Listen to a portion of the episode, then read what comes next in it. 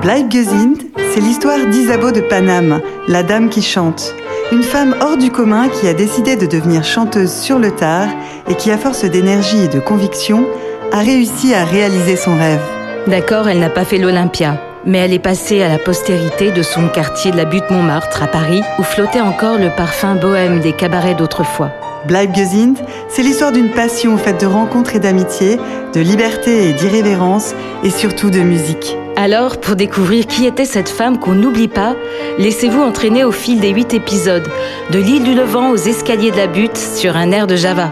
Abonnez-vous à Bleibgesind et retrouvez-nous sur Instagram sur Bleibgesind Podcast.